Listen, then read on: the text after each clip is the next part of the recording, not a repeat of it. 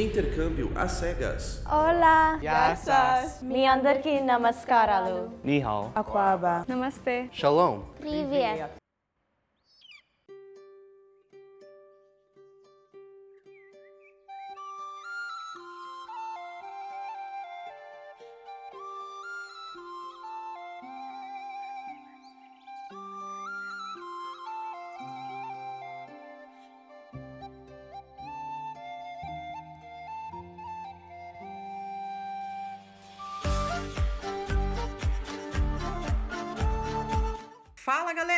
Aí, beleza? Sejam muito bem-vindos ao portal Blindando. Para quem não se lembra de mim, eu sou a Atena. E eu sou o Marlon. E para quem não nos conhece, muito prazer. Estamos de volta depois de alguns meses. Meses. Então, estamos de volta depois de algum período de interrupções forçadas. Com o seu podcast de turismo, diversão e aventura do ponto de vista de nós cegos. Antes da gente introduzir o tema, a gente deve contar pra vocês um pouco do que, que aconteceu pra gente sumir dessa maneira, Atena. É, a partir do meio do ano de 2019, o Marlon recebeu uma proposta de mudança de emprego e de cidade. Então nós nos mudamos para Curitiba. E aí a gente descobriu que mudar de cidade dá um pouquinho mais de trabalho do que parecia lá quando a gente estava planejando. Basicamente, nós tivemos que vir, nos adaptar aos nossos novos empregos, começar uma procura por apartamentos e depois que nós achamos o nosso, começou um longo processo de reforma, certo, Atena? Certo, as nossas coisas estão em grande parte encaixotadas, então durante um longo período nós Nos divertimos assim, indo pra loja de material de construção, comprando um monte de coisa, resolvendo um monte de problema e às vezes só ficando em casa parado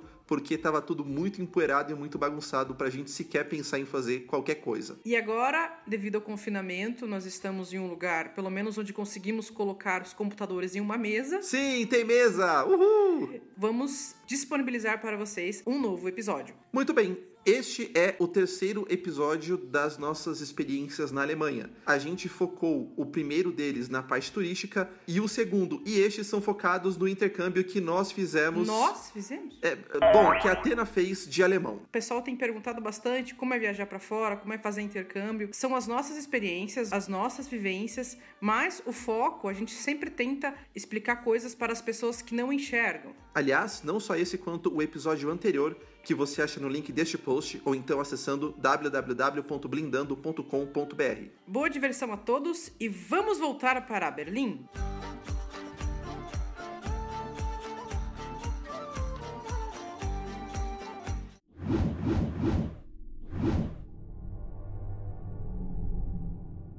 Das ist Alexander, er kommt aus Belarus. Das ist Alexander, der aus Belarus kommt. Das nennt man Relativsätze. Kennst du den Mann? Welchen Mann? Der dort steht. Der Mann steht dort oder der Mann, der dort steht. Kennst du den Mann, den ich gestern getroffen habe? Kennst du den Mann, dem ich geholfen habe? Kennst du den Mann, mit dem ich gesprochen habe? Das nennt man Relativsätze. E muito bem, estamos vivos? Estamos vivos depois de termos heroicamente pego o trem sozinhos, o que parece assim pouco, mas não é. Esse foi o trem metropolitano, não é o trem de viagem. E nós pegamos o trem lá perto de casa. E estamos aqui numa estação bem central. Já tivemos aqui antes, mas só acompanhado. E essa estação, ela tem uma característica que não é comum no Brasil, que é o seguinte: ela é uma estação, como a Atena falou, bem central, então os trens aqui compartilham plataformas. Significa o seguinte: tem duas plataformas aqui, entre aspas, uma que vai e uma que volta, só que tem umas seis ou sete linhas de trem que passam por essa mesma plataforma. Como é que será que as pessoas que enxergam fazem para saber qual o trem delas? Obviamente, elas leem o letreiro. E a gente, hein?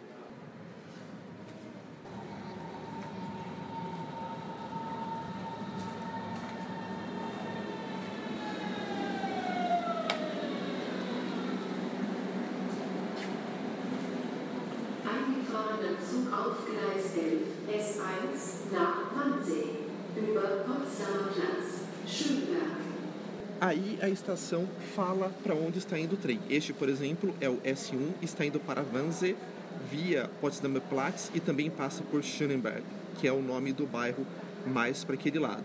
Então, o sistema de acessibilidade nesse ponto aqui funciona e funciona muito bem. Gol da Alemanha! Em plataformas compartilhadas, você sempre sabe para onde o trem está indo. Lá dentro ele fala também. Então, quando você entra no trem, ele te diz qual ele é e para onde ele está indo. E nas plataformas que só são servidas por um trem, normalmente só o trem lá dentro, quando você entra, fala, mas não o sistema de som. Claro, né? Que entender o nome da estação é outra história. Às vezes fala bem alto e bem claro, aqui na estação fala bem claro, dá para entender bem, mas o que, que eu sempre faço? Eu sempre dou uma lida ou pergunto para o Malte quais são as estações que a gente vai passar, porque aí você consegue ter uma ideia e consegue ouvir melhor. E essa estação aqui tem muitos entroncamentos. Você sobe uma escada, tem outra plataforma.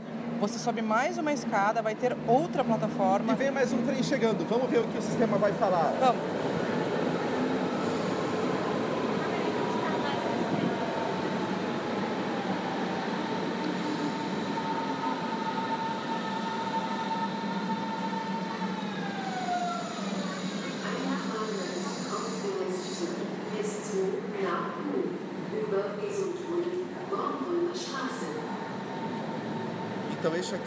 S2.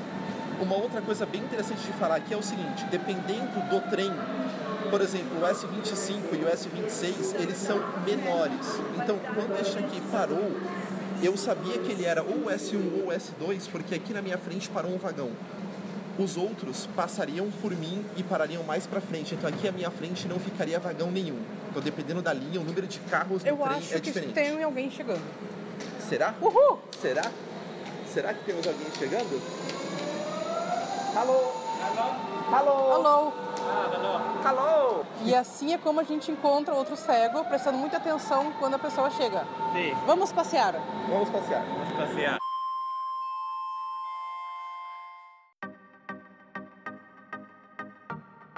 Vocês também sabem que a Ania, que já participou com a gente de outro episódio, do episódio de montanhismo, foi para o Brasil, mas já está de volta na Alemanha. E claro, nos encontramos para passearmos, para conversarmos, para jantarmos e outras coisas. E aproveitando que ela está por aqui, fala um pouquinho pra gente de Brasil e Alemanha. Você que pôde comparar bem os dois mundos. Para cego, o que, que é melhor, o que, que é pior? Não tem melhor nem pior? Como é que é? A resposta é bastante clara, sim e não. Por quê? Aqui na Alemanha a gente tem mais recursos, existem linhas para eles nas escolas, Gol da Alemanha! Existem muitos equipamentos muito desnecessários, porque no final das contas ninguém usa, existem calçadas bonitinhas, largas, até às vezes largas demais. Ou Tem horário exato dos, dos metrô passar, e aplicativo para saber quando que a gente pega, onde desce. E ainda mais, pode andar com o celular na mão, navegando no Google Maps, sem ter tanto medo de alguém passar e levar. Gol Alemanha! Outro lado, também estou assim observando sempre mais que tem alguns problemas que realmente parecem universais e são mais as barreiras nas cabeças. E talvez até mais aqui na Alemanha um pouco, porque no Brasil para tudo tem jeitinho. Pode ser um problema às vezes, porque flexibilidade demais não é sempre boa. flexibilidade menos Também também. não funciona. Aqui as pessoas gostam muito de regras, gostam muito de se esconder atrás de o seguro que não deixa, a seguradora, tem algum estatuto que diz que cego não pode. Não é a pessoa que diz que você não pode, mas ela diz que está escrito em algum lugar que você não pode. Aí fica muito difícil para alguém argumentar contra. Aí dessa forma, nesses últimos tempos, já várias vezes encontrei discriminação, fui barrada para participar de tour guiado, para entrar em piscina e outras coisas. Até entrar em piscina. Até entrar em piscina. Absurdo, não. E até estava vestida de bengala, só quis chamar um amigo. Me barraram, não pode, sem acompanhante, não pode. Nesse ponto, a lei brasileira de inclusão tá bem clara para muita coisa e bem mais fácil de achar as respostas quando alguém te barra para alguma coisa. Olha o do Brasil! Brasil! Nem sempre você acha soluções, mas a resposta tá lá que não pode discriminar e ponto. E que é crime. Isso aqui também, claro que a gente também tem legislação. Só que é, tem legislação que não pode ser discriminado, mas também tem toda uma legislação de asseguradoras que a gente nem conhece. Uma legislação contra a outra aí fica muito difícil saber o que é que no final das contas é verdade. Bom, então você vai ter que começar a estudar as regras. Ai, Jesus. No Brasil, a gente incomodou com muitos processos e muita coisa melhorou, mas a gente sofre. Quem abre caminho quebra pedra e vamos lá. Ou eu quebro a pedra ou a pedra me quebra. Vamos Pois ver. é, exatamente.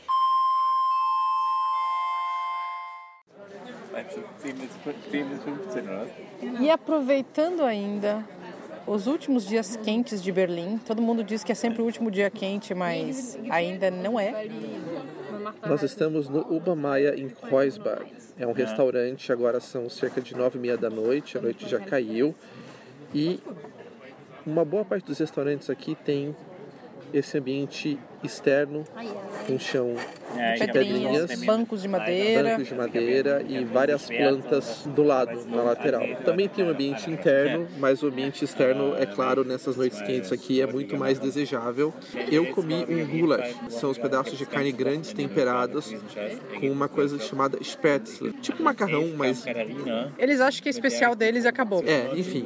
E o alemão diz que é tradicional dele, então a gente não discute. Eu comi fígado de frango. Uh, Não, tava bem fritinho, assim, empanado com purê de batata. Ô, Malte, por que é alemã? Não é um macarrão normal? No, no, no, no. Por que não? um, Spätzle.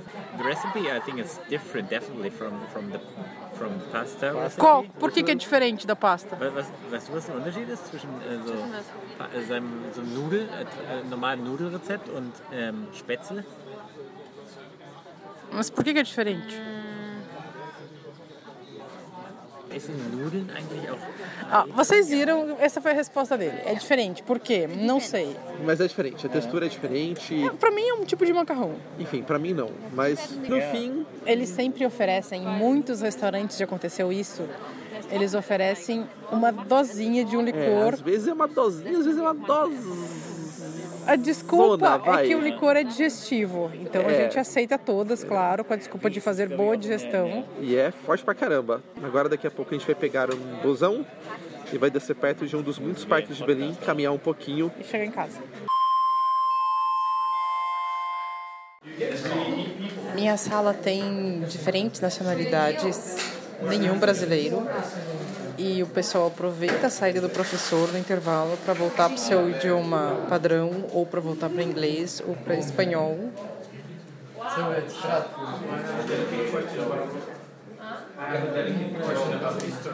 Polnisch,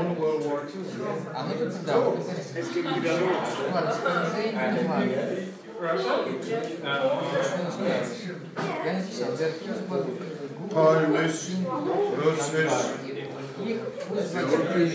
E quando o professor volta, ele dá uma bronca em todo mundo.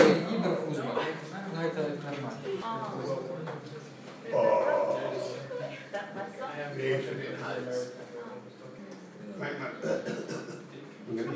lutschen, dann ist der Hals okay. Olá pessoal, então estamos indo agora, hoje é quinta-feira, dia 30 de agosto, estamos indo de Berlim para Halle Saale, encontrar a Anya. Pois é, foi tudo normal, conseguimos pegar o trem sem maiores incidentes, tudo tranquilo. Então, Tá bom, tá bom, não foi tudo tranquilo. primeiro que a gente não sabia direito o caminho, quer dizer, a gente sabia, mas não sabia. A gente conseguiu pegar o, o trem metropolitano sozinhos, isso já é uma grande aventura, porque alguns passos que você anda na plataforma estreita são realmente Aterrorizantes, principalmente porque o chão é curvo e ele desce e sobe no meio da plataforma. Mas esse foi bem. A gente pegou o trem metropolitano, descemos na estação central, no entrocamento sul, achamos a escada facinho, facinho para subir, subir, subir, subir e chegar lá em cima. Ist das ein Bordrestaurant sein? Guten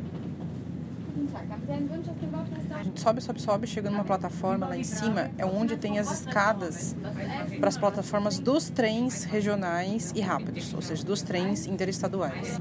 Mas essa é uma plataforma muito estranha, porque ela serve de interligação para as diversas plataformas que ficam embaixo Só que ao mesmo tempo ela também serve como uma plataforma de trens. Então ela é uma plataforma muito, muito larga, com um trilho num lado, o outro trilho no outro, e no meio um monte de gente, loja, balcão, Escadas. escadas para tudo quanto é lado, um monte de gente indo para lá e para cá e uma marcação quase impossível de sentir com os pés. Na verdade, várias marcações que te levam para vários lugares que você não sabe bem quais são. Então tem a tensão de você é, poder estar andando de esguelha e se aproximar de uma das duas vias que tem lá em cima, mais a tensão de você não saber direito aonde é que você está indo.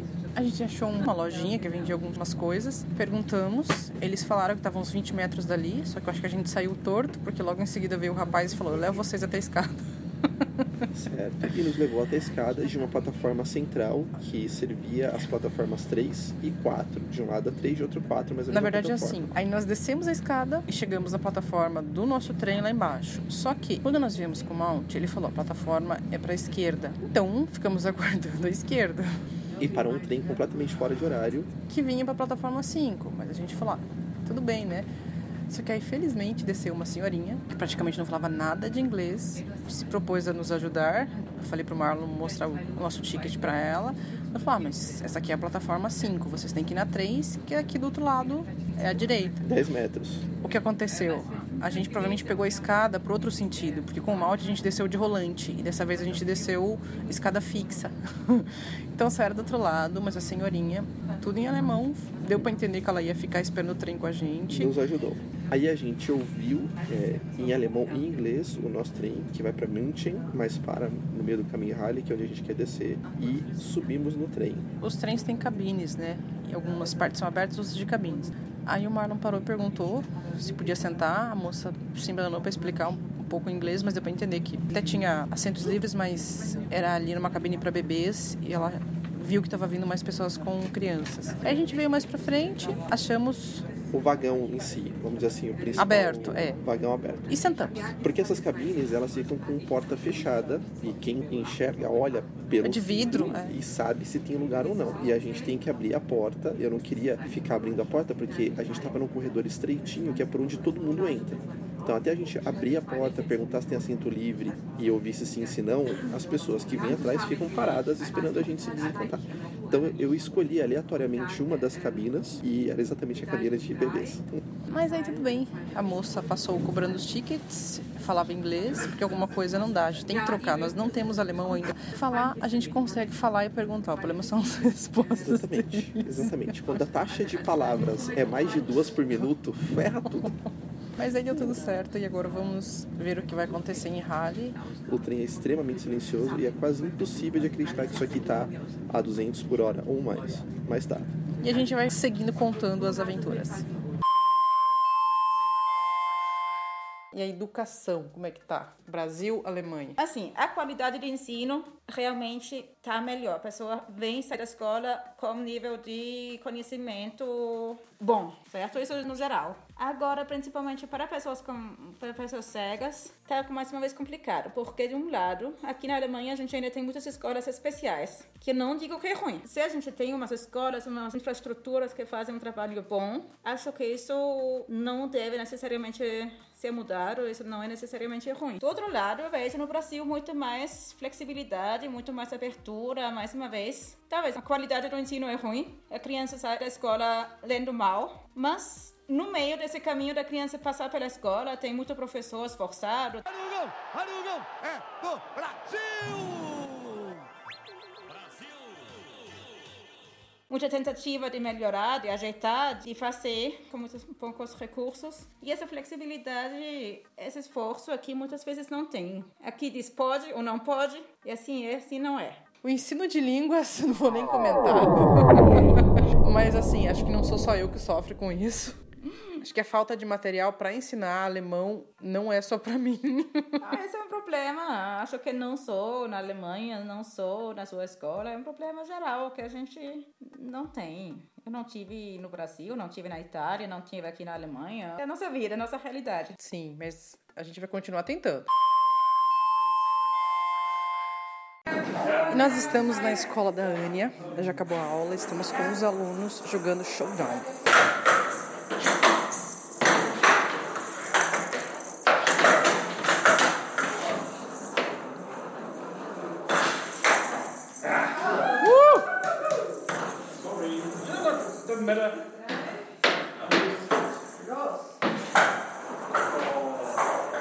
mesa retângula com bordas de madeira, né, para a bola não sair. Na ponta de cada mesa tem um gol. Você usa uma luva na mão que você segura a raquete para não levar porrada na mão. E com a outra mão tem que ficar fora da mesa.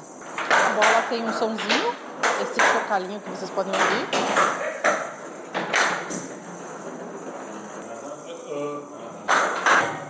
Tem que defender o seu gol com algumas outras regras. Como vocês podem ver, a galera se diverte. Claro, eu e o Marno já levamos de alguma coisa a zero. E agora estamos numa aula de alemão da Anya. Hoje é sobre vocabulário.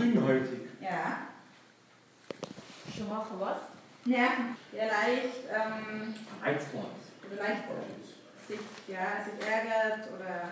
Der keine Ruhe hat, der schnell aggressiv reagiert. Oder, ja. Das ist ruhig, dünnhäutig. Dünn.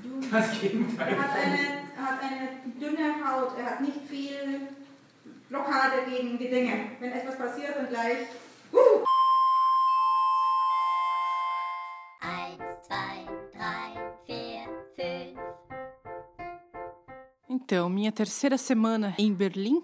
Hoje é dia 3 de setembro, segunda-feira. Os caminhos básicos de ir para a escola e voltar da escola já estou fazendo com bastante tranquilidade. Aquele primeiro desespero do primeiro dia já passou. Graças a Deus, já entendi o mapa de como funcionam aqui os dois trens e o metrô, então já não confundo mais qualquer um e qualquer outro. Demorei uma semana para entender. Na escola, começamos um novo nível, porque eu cheguei entre dois níveis, então me colocaram no final de um curso e no início de outro, com a mesma turma e o mesmo professor. Se isso é bom ou ruim, não sei, mas o bom é que eu já conheço a turma, já conheço o professor. É bem difícil estudar línguas, ainda mais uma língua um pouco complicada, sem material. Se eu tivesse material, se eu tivesse o livro em PDF, um PDF acessível, eu conseguiria estar em níveis mais avançados. O pessoal da turma, eles tentam ajudar, o professor sempre pede para o pessoal ler, só que a leitura do pessoal é bastante difícil de compreender, porque cada um tem o seu sotaque. Muitas vezes, quando o professor lê, tem algumas palavras novas ou coisas que eu não entendi. Então, se eu tivesse com o material, eu estaria lendo e vendo qual palavra que é que eu não entendi ou que eu não conheço, e seria sim mais fácil. Se é fácil de levar, não é tão fácil assim. No começo, bastante coragem, depois vai ficando mais fácil. Mas assim, tem que encarar com uma certa serenidade. Se você for levar muito a ferro e fogo, você não fica, porque não é tudo que você entende. Você vai se perder de vez em quando, tem momentos que você não vai entender nada. E aí você pergunta pro colega do lado que tá com um livro, ele também não entendeu nada. Outra hora você entende, ele não entende. Outra hora todo mundo entende da risada e você não entende, mas faz parte do aprendizado. É uma coisa que você tem que levar. Tem que agradecer muito a comunidade latina Naturalmente eles te procuram e a gente vai se ajudando, vai se orientando com eles. Quando eu fui para um país de língua inglesa, eu tinha condições de não ficar falando em português o tempo todo. Aqui na Alemanha não é o caso. Então, assim, encontrar essa comunidade latina falando um pouco de espanhol, um pouco de inglês, um pouco de alemão, tudo meio misturado e se entendendo, é bastante agradável, é reconfortante, você se sente mais em casa. E por incrível que pareça, as pessoas que mais se aproximam da gente e ficam por perto são os latinos. A mocinha que está me ajudando a ler o tempo todo é de Cuba. Os dois rapazes que se aproximaram da gente, um é o Hanks, que é do Haiti, e o Alan, que tá passeando com a gente o tempo todo, que é da Venezuela. Então, assim, tá servindo muito para mim entender e talvez até respeitar aquelas pessoas que muitas vezes procuram os grupinhos para ficar falando, porque talvez as pessoas simplesmente ainda não tenham condição e maturidade de ficar só falando na língua do país que tá estudando. Gostaria eu, sim, de estar tá falando mais alemão com todo mundo, mas o meu nível não dá para isso. Eu sempre tive uma teoria de que para você aproveitar a sua estadia em um país de língua estrangeira, você tinha que estar com nível intermediário. Realmente, para mim, ela é muito válida. Eu deveria ter vindo para cá com um alemão melhor, pelo menos um alemão intermediário. Não foi o que aconteceu, a gente queria viajar, queria passear, queria estudar, então viemos para cá com um alemão básico. E sim, se eu tivesse um alemão melhor, eu estaria conseguindo me comunicar bem mais. Ainda mais quando a língua não tem similaridades com a sua. Espanhol é outra coisa, todo mundo enrola um pouco, você fala um portunhol, as pessoas vão te entender, você vai entender um pouco mais elas mas não é o que acontece aqui com o alemão. Também outra coisa, eu não estou tão exposta a me virar, porque o Malte sabe falar alemão e fala com a gente português e inglês. Tô tendo bastante amigos para ficar comigo falando, comprando coisas. Se eu tivesse sendo mais exposta, eu também estaria me virando mais. Se é o certo eu estar mais exposta? Não sei, eu acho que até sim. Mas eu me dei essa pausa, eu também estou de férias, não é uma obrigação eu estar estudando. E por isso eu me permiti de muitas vezes deixar as pessoas interferir e fazer alguma coisa do que tomar sempre a dianteira, porque é muito cansativo. Tem horas que eu saio da aula muito, muito cansada, mas até agora deu dentro da expectativa tudo certo, nenhum incidente sério, graças a Deus. Só as aventuras de errar, bater bicicleta, essas coisas assim, errar o farol, ter que voltar. Mas isso faz parte da nossa vida, faz parte da vida de um cego que anda sozinho por aí pelo mundo. Bom, a gente está aqui num parque chamado Tempelhoferfeld, alguma coisa assim. É um parque bem grande. Ele já foi aeroporto depois da Segunda Guerra, quando Berlim foi dividida em quatro zonas, né? Teve um momento que os soviéticos fecharam tudo e falaram não, ninguém vai passar para nada, vocês vão ficar sem comida, sem tudo. Daí eles usaram esse aeroporto para abastecer a cidade de alimentos e de outras coisas. Aqui no parque tem algumas pistas de aviões, não funciona mais, claro, acho que desde 90 e pouco está desativado. Tem inclusive um modelo de avião, um modelo antigo, mas infelizmente está cercado, a gente não consegue tocar. Tem também alguns containers onde vivem alguns refugiados. Tem uma área de piquenique, tem uma área de cachorros, tem uma área de proteção ambiental, tem bicicletas, tem um monte de coisa. Um lugar bem agradável, bem grande mesmo. Como ainda está quente, a galera está aproveitando os últimos finais de semana ensolarados. Eu estou aqui com o Malte e com uma amiga dele, a Magdalena. Como vocês já puderam perceber, Berlim tem muitos parques no meio da cidade, no meio do bairro, um parque enorme como esse. É bem legal e a galera aproveita muito. Estamos nós passeando no parque com o modelo da cidade, modelo dos prédios da cidade, na escala de 1 para 25. Nós estamos com um funcionário, um parque aberto, grandão. Até esse aqui seria a, auto- a, a estrada, tipo a autobahn. Ah, autobahn. O a ring que está rodeando a cidade. Sim. Então, até os caminhos. Links von uns ist jetzt äh, der Wannsee mit der Glindiger Brücke. Die Glindiger Brücke ist natürlich hier vorne Aqui o kommt lago. man so ein bisschen ran. Ah, Das das é der Wannsee? É o Wannsee. Uh, Und hier sieht man, dann, oder kann man auch so ein bisschen die Brücke noch erfühlen. Genau. E aqui tem uma, a, Tem uma ponte. mas Vendo da ponte tem lá. tem uma torre ali do lado, então será que é uma igreja? E uma igreja. É a a igreja mais conhecida de Berlim. Muito grande. Será que, será que esses negocinhos são os vitrais? São. E aqui embaixo também. Olha aqui, são vitrais muito grandes. Esse aqui Esse são sim, realmente... Para aqui- 25, eu não consigo chegar no topo das torres. Isso. E o Brandenburger Tor. Ah, os portões de Portão de. Brandenburg. E aqui essa parte central. E aqui em cima tem os, os cavalos, como o carrinho que vão empurrando. Que é tipo o símbolo do, do portão de Brandenburg. Ah, eles puxam Eles puxam um o... carrinho, um carro, uma carroça. Jetzt sind wir wieder im Bezirk Mitte. Estamos no centro, onde a gente vai mais tarde. O que, que vocês estão achando desse negócio de cego fazer intercâmbio na casa de outros cegos? Eu até agora não fiz, mas fiz os contatos. Mas acho que é muito legal, porque a gente tem alguém para mostrar como chega nos lugares e mostrar mesmo, tipo, onde dobrar, onde atravessar a rua, como pegar metrô. Como fazer quando se perde? Isso, como se perder achar. De qualquer forma, tive isso em São Paulo, quando eu fui na casa da Gisele, no Marlon. Sim. Também não precisa ficar constrangido quando a casa estiver bagunçada, o cego não vai, vai ver. Aí tá bom demais. A gente não fez intercâmbio na casa da Ania, mas nós ficamos na casa da Ania três, Claro. quatro dias. Então, de qualquer forma, ela nos mostrou a cidade, nos levou para Leipzig, usando GPS, usando Google Maps e nos levou no mercado. Fomos brincar os três no mercado para descobrir o que que eram as coisas com Sinhai. Eu fui pesquisar tour em inglês em Leipzig, conheci um parque muito legal em Berlim. Então, pesquisando turismo para visita também nos ajuda a conhecer mais lugares. Com certeza. E assim, eu tenho medo de andar sozinha, mas com a Ania, vambora. Ou com o Malte, vambora. Perde junto. Mas voltando no intercâmbio, e aí, Malte, o que, que você tá achando? Você que sofreu a experiência como intercambista e como anfitrião. Eu fui para São Paulo, claro. Minha experiência lá, estando numa casa com outras pessoas cegas. Então, eu achei muito, muito legal também e muito mais rápido, mais rápido para ir sozinho. Claro, eu poderia estar também conhecer numa cidade como São Paulo com outras pessoas que chegam também. mas talvez precisaria mais tempo para ir de um lugar para outro, mais perguntas, mais. Não sei, porque vocês conhecem a situação lá. Vocês conhecem como funcionam as coisas. E você acha que a gente aprendeu os caminhos aqui rápido também? Rápido também. Não Rápido. demoramos muito, não? Não, não, não. Mas eu não, demorei não. uma semana para entender o S1 e o S1. S2. Sim, sim, sim. Ah, mas aqui é Mas- muito mais mas- difícil. mas- Eu acho que quando a gente tá na casa de quem Uhum. enxerga, por mais que a gente seja tente ser autônomo, ser independente, Uhum. a pessoa que enxerga sempre vai dar um jeito de ajudar. Até foi o que aconteceu com a gente no Canadá. Sempre queria buscar no ponto de ônibus, Uhum. sempre queria achar alguém da escola para levar a gente até o metrô. Uhum. E quando tá com outro cego, por exemplo, a gente tava na casa do Malte, ele tava trabalhando, não tem muito o que fazer. Você vai ter que se virar, vai ter que aprender. Claro, Uhum. tanto nós levamos ele na escola para ensinar o caminho e ele nos levou na escola para ensinar o caminho.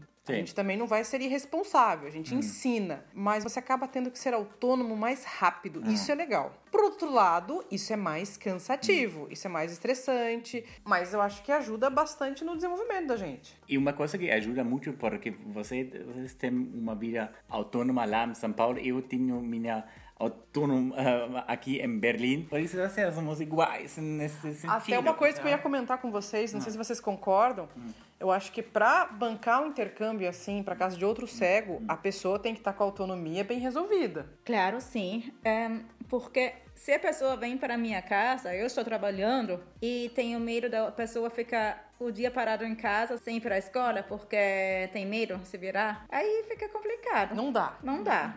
Acho que a pessoa que vai fazer um intercâmbio precisa ter uma boa experiência em ambientes novos, em cidades diferentes, para depois fazer um passo desse. Concordo. Sim.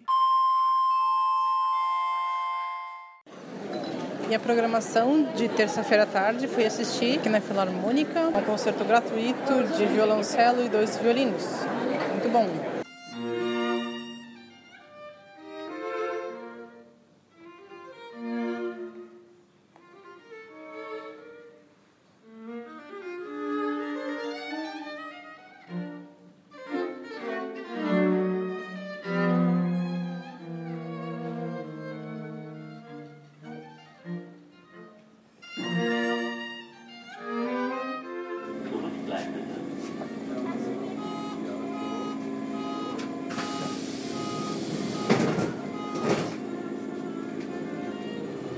Bom, pessoal, vamos ficando por aqui, direto do metrô de Berlim. Esperamos que vocês tenham curtido muito. Eu curti, foi uma viagem muito bacana. E até o próximo episódio.